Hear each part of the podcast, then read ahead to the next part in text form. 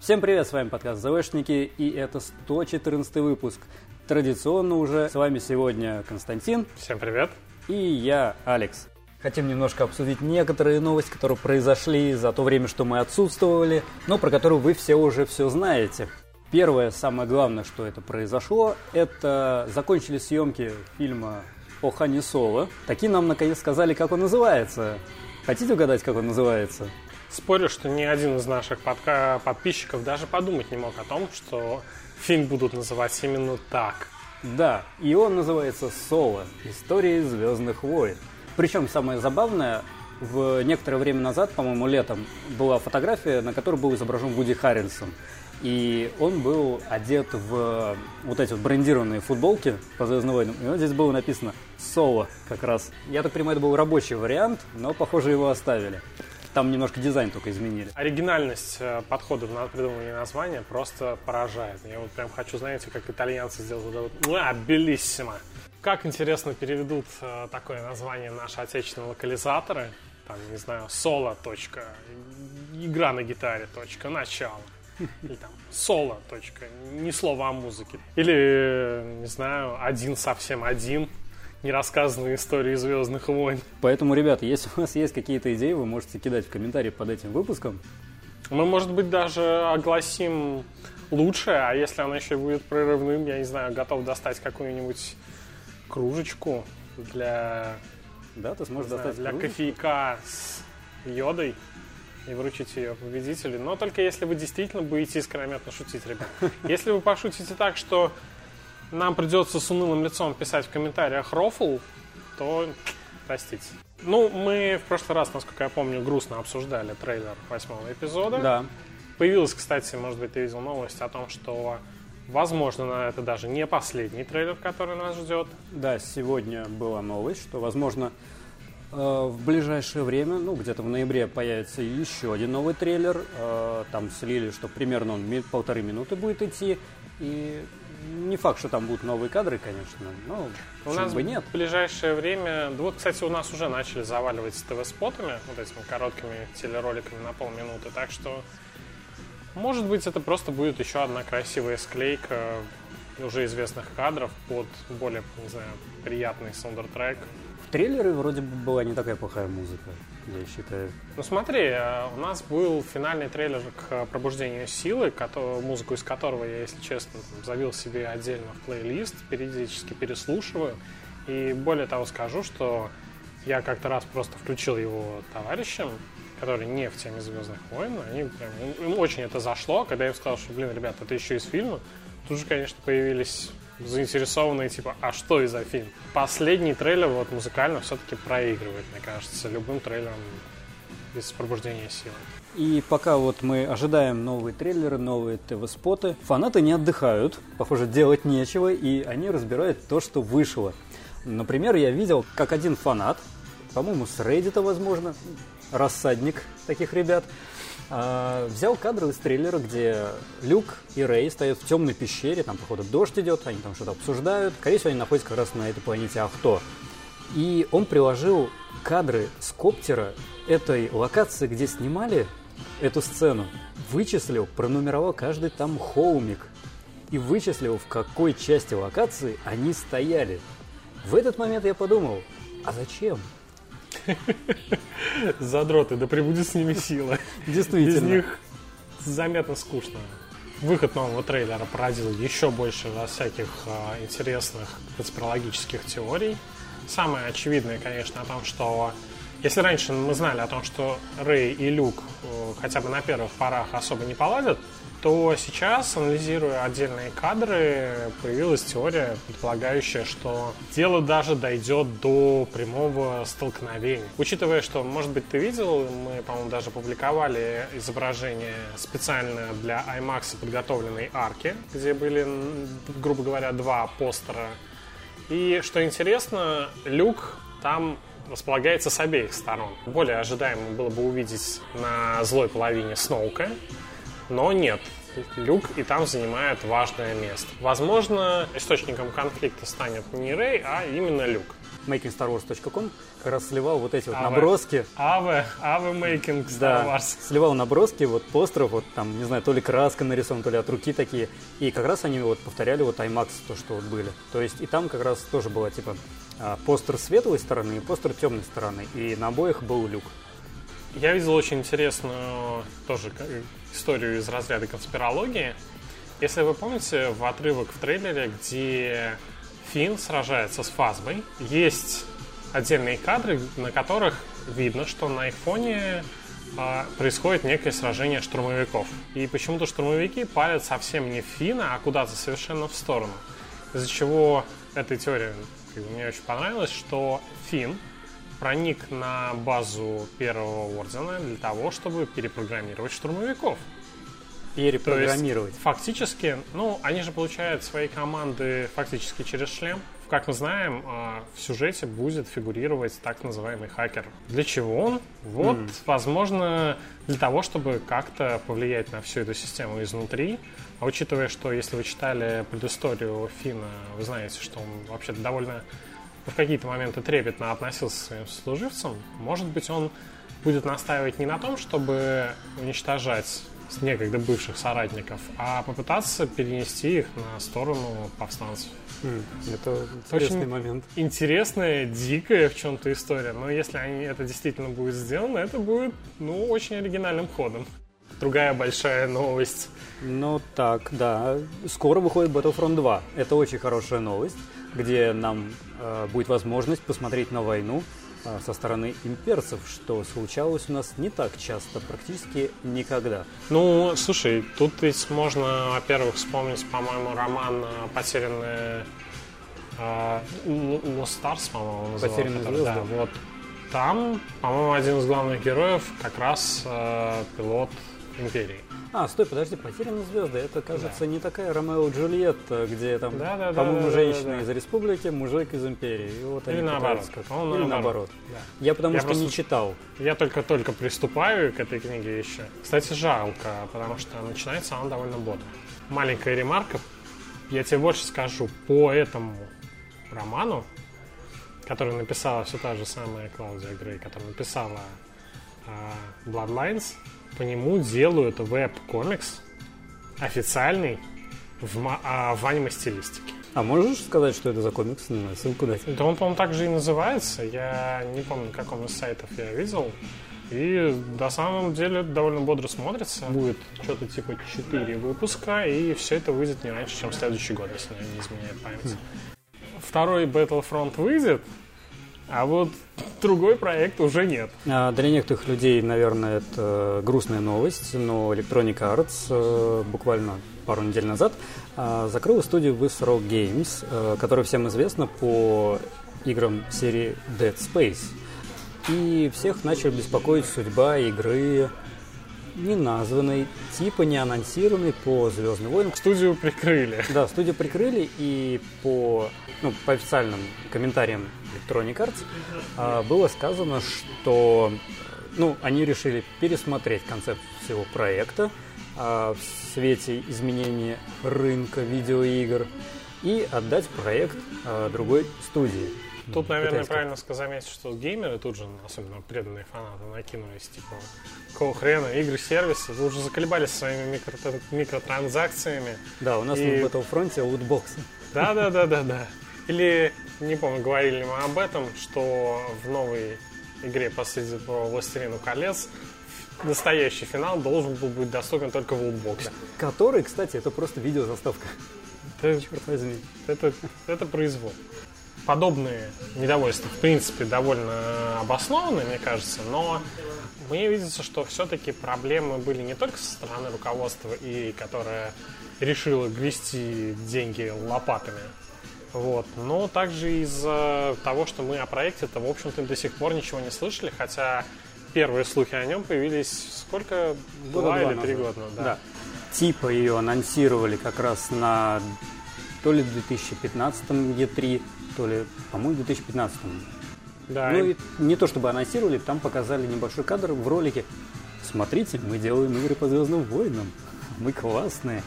Вот, и с тех пор об этой игре ничего не было А, слышно. Мы видели ролик, который вышел года через полтора, что ли, после этого анонса, где авторы из студии вдохновленно рассказывают о том, как они любят Звездные войны. И им честь поработать над игрой сей. Но это как раз был ролик, где показывали студию Visceral Games, которая Да, делала, да, да, показывали студию э, Respawn Entertainment, которая что-то тоже делает, и мы тоже не знаем, что она, кстати, делает до сих пор. А при этом там был момент, интересный, что там был, по-моему, момент motion capture они делали с э, мечами. А, комментарий из некого паблика, посвященным видеоиграм, не будем рекламировать и называть. Вот. Те, кому надо, тому найдут. Проблемой именно закрытия Visceral Games было не в том, что Electronic Arts захотел а, сделать игру ММО условно, да, и чтобы зарабатывать на ней. А все-таки здесь проблемы были в студии. То есть, как вот правильно ты заметил, два года назад было анонсировано, ну, типа анонсировано, и до сих пор мы ничего о ней не знали. Если посмотреть, то Visceral Games, кроме Dead Space, более ничем не была известна. И причем у них получился именно только первый Dead Space. Второй, особенно третий, уже такие немножко спорные были. Поступали такие моменты, что за это время игра уже претерпела несколько изменений концепции. И проблемы были в самой студии, в, э, в самом процессе разработки. То есть здесь вот была причина, скорее всего, вот наложилось именно желание изме- пересмотреть сам проект, а вот эти вот проблемы и недавняя еще ошибка Electronic Arts, это осенью, ой, весной выходил этого года, называется Mass Effect Andromeda. Не очень удачно получилось, мягко сказать.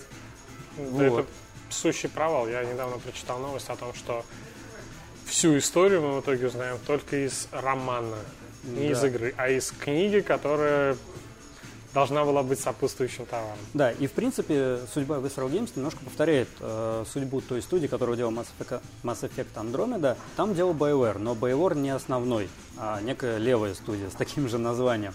Вот. И у них там тоже были такие же проблемы в разработке, там несколько раз менялась концепция, и вот в итоге мы увидели, что получилось. Начальство посмотрело на эту всю ситуацию, посмотрело то, что было с Андромедой, и подумали, так, ребята, мы вот вам давали несколько шансов, вы там все переписывали, переделали, но до сих пор у вас ничего нет. И знаете, мы не хотим еще больше терять времени, потому что девятый эпизод выходит в девятнадцатом году. И, потом непонятно, что за ЗВ будет. А нам надо успеть на хайп-трейн-то прыгнуть, чтобы продать-то хорошенько. Поэтому они вот, скорее всего, и решили все это закрыть дело и передать проект другой студии. Возможно, будет заново, возможно, на основе этих наработок будет. Поэтому я считаю, что здесь паниковать не стоит и говорить, что Electronic Arts плохие, закрывают все подряд и хоронят хорошие проекты, потому что мы не знаем, насколько это был хороший проект. Возможно, это было говно. Извините за откровенность, но так, возможно, и есть.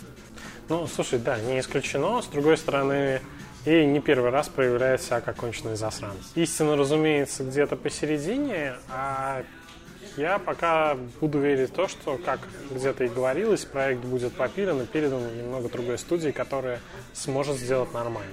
Все-таки при всем уважении у EA достаточно денег, чтобы пустить их на норм... что-то нормальное и адекватное.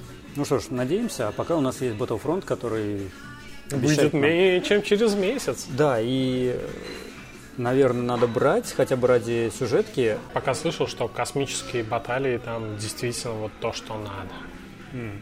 То есть, если наземные бои просто интересные, хоть и быстро надоедающие, то в космосе ты прям по полной чувствуешь, что каждая твоя копеечка отбилась.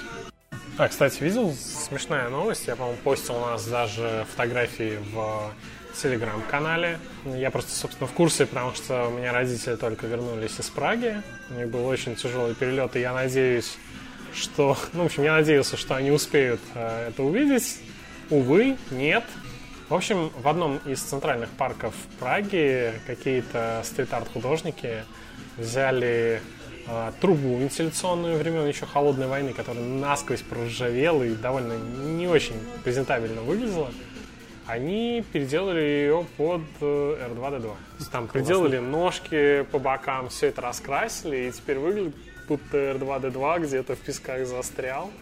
Мне очень понравилось, э, что администрация города сказала, что не будет ничего затирать, пускай оно так и останется. Вот это очень вот, круто. Вот сравните с тем, э, что было с тем большим граффити в Москве, с большим количеством штурмовиков, который в итоге был закрашен. Если бы я был чиновником в нашем городе, я бы, наверное, оставлял большинство стрит-арт проектов, потому что, ну, в конечном счете, ну, кому эта ржавая труба нужна? Ну, правда. Да никому. Кстати, хочу заметить, что в Самаре знаю один уголок, где на стене города нарисован шлем штурмовика. Я, это... кстати, по-моему, тоже знаю, где это находится. Да, будете в Самаре, напишите, сводим, сфотографируемся. Да. Уже октябрь идет, уже начался новый сезон Rebels, четвертый сезон, финальный сезон. Между прочим, хочу заметить, уже вышло, по-моему, сколько? Четыре, Четыре серии? серии. Да, они выкатывают по две серии за раз. Такой прыти не ожидал, на самом деле, когда... Ну, я удивился, когда увидел расписание выхода. Я такой, да. что? Две серии в один раз? Ребята, вы что? Но, тем не менее, я еще, на самом деле, не смотрел, а вот Константин уже глянул. И я думаю, может сейчас поделиться некоторыми впечатлениями Откровенно говоря, серии не то чтобы фонтан. Первые две серии, они продолжают э, арку с путешествиями команды на Мандалоре. Восстание на планете идет полным ходом. Если вы помните историю с э, тем самым мощным оружием, которое должно было уничтожать всех и все, история крутится как раз вокруг этого. Я думаю, финал вы предполагаете. А вот третья и четвертая серия, они чуть более интересные. Во-первых, в них возвращается Согереры. Мы фактически получаем самый настоящий приквел к первому, а, к изгою 1. Более того, тот же самый Согерера за время своего предыдущего появления успел не только отрастить волосы, но еще и посидеть. И, честно говоря, у меня, если честно, напрашивается такой вопрос, типа, а сколько собственно, времени проходило между каждым сезоном и сколько конкретно времени прошло между третьим и четвертым сезоном. Потому что изменения в персонаже, на мой личный взгляд, это ну, более чем год. Если так, то основание полагать, что в финале мы вплотную подойдем к известным событиям из известного фильма, а именно «Битва на Скарифе», а, то Вообще говоря, почему бы и нет. То есть, в принципе, можно ожидать финт ушами, как в Rogue One был в конце. Да, может быть. Вообще, мне кажется, если они таким образом закончили бы сериал, это было бы даже и неплохо. Другое дело, что эпизоды выходят быстро, и в этом сезоне эпизодов не так много, как в предыдущих, а тем не менее у нас э, есть несколько подвисших сюжетных веток, Например, что же в итоге стало с Осокой, куда делись все инквизиторы, вся вот эта джедайская сюжетная сторона вопроса внезапно куда-то отпала вместе с э, крутым качеством второго сезона. Меня это очень печалит. Но вот такое логичное закольцевание истории, переход из одного момента к другой, мне кажется вполне логичным и разумным шагом. Могу лишь сказать еще, что если вы читали роман «Катализатор», который крутился вокруг семьи э, Джейн Эрсон, то отдельные какие-то моменты в сюжете этих серий заставят вас, ну, как минимум, приятно улыбнуться и сказать, грозя кому-то пальцем в небо о том, что «А, я знаю, что здесь происходит». Ну, то есть тут уже больше э, все начинает больше вращаться вокруг вот этого вот некого проекта мощного, всемощного оружия. Со Геррера в этих сериях, он прямо говорит о том, что Империя что-то замыслила. Она готовит что-то очень мрачное и идет на все, лишь бы узнать секрет Империи.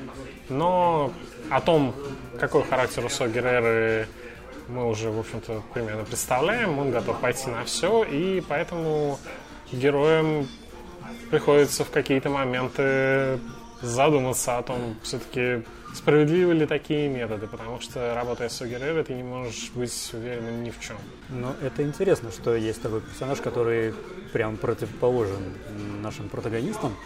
Они такие типа добрые, там нельзя убивать. Вот. А здесь вот такой именно Согерера, который вроде бы, казалось бы, ну, сражается за правое дело, но тем не менее не гнушается таких вот методов не со всех, возможно, чистых, но то есть все-таки там происходят, ну, такие события, которые Да, как они Тебя собираются заставляют всё-таки. победить империю, если будут оглушать штурмовиков и ломать небольшое количество техники, учитывая, что мы знаем о военной машине империи. Вот э, третья и четвертая серия, она как раз крутится вокруг этой самой мысли о том, что мы все тут хотим навалять империи, но при этом мы все боимся применять силу жестко, и все от этого как бы немножечко страдаем. То есть третья, четвертая серия объясняют, почему все-таки не стоит. Все мы уже знаем, кто будет снимать девятый эпизод. И Джей Джей Абрамс в некоторых из интервью говорит о том, что он прекрасно понимает все претензии к пробуждению силы. И, по его словам, он пытался достучаться до вот этого ностальгичного настроения зрителя. Поэтому основные какие-то сюжетные повороты пришлось копировать.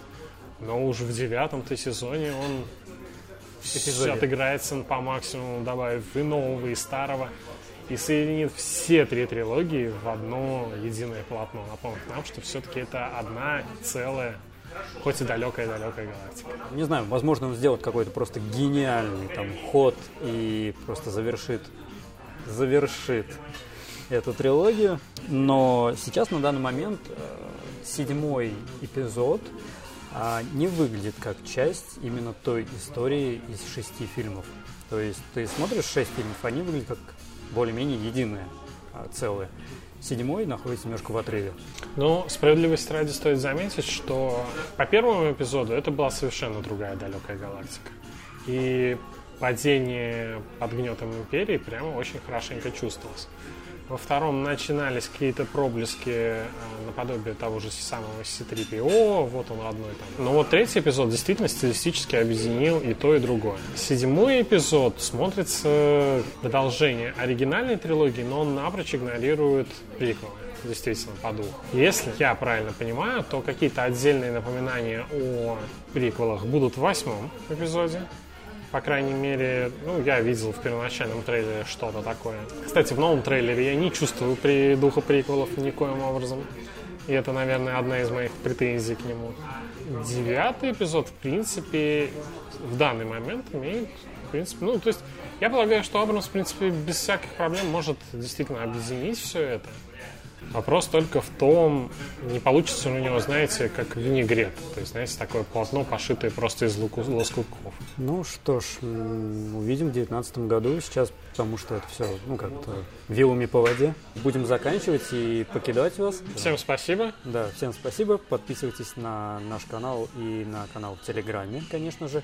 А, Продолжайте слушать подкасты, комментировать эти выпуски. И всем пока. Всем до свидания.